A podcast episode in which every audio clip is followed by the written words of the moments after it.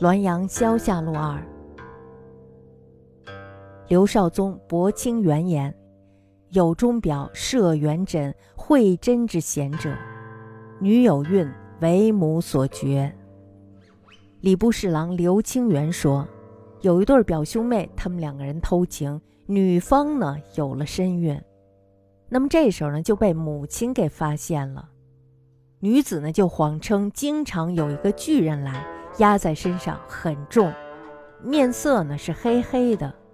那么这时候呢，母亲就说了：“势必图我为妖也。”这肯定是泥塑的神像兴妖作怪。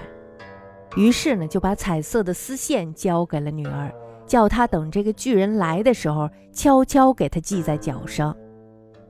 女儿呢，于是把这个彩色丝线偷偷的给了他的情人。系在了关帝祠里周将军的脚上。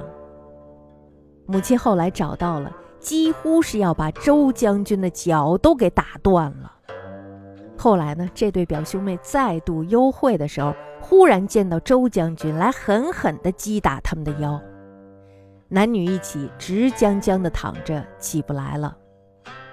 人们都说呀，这是污蔑神灵的报应。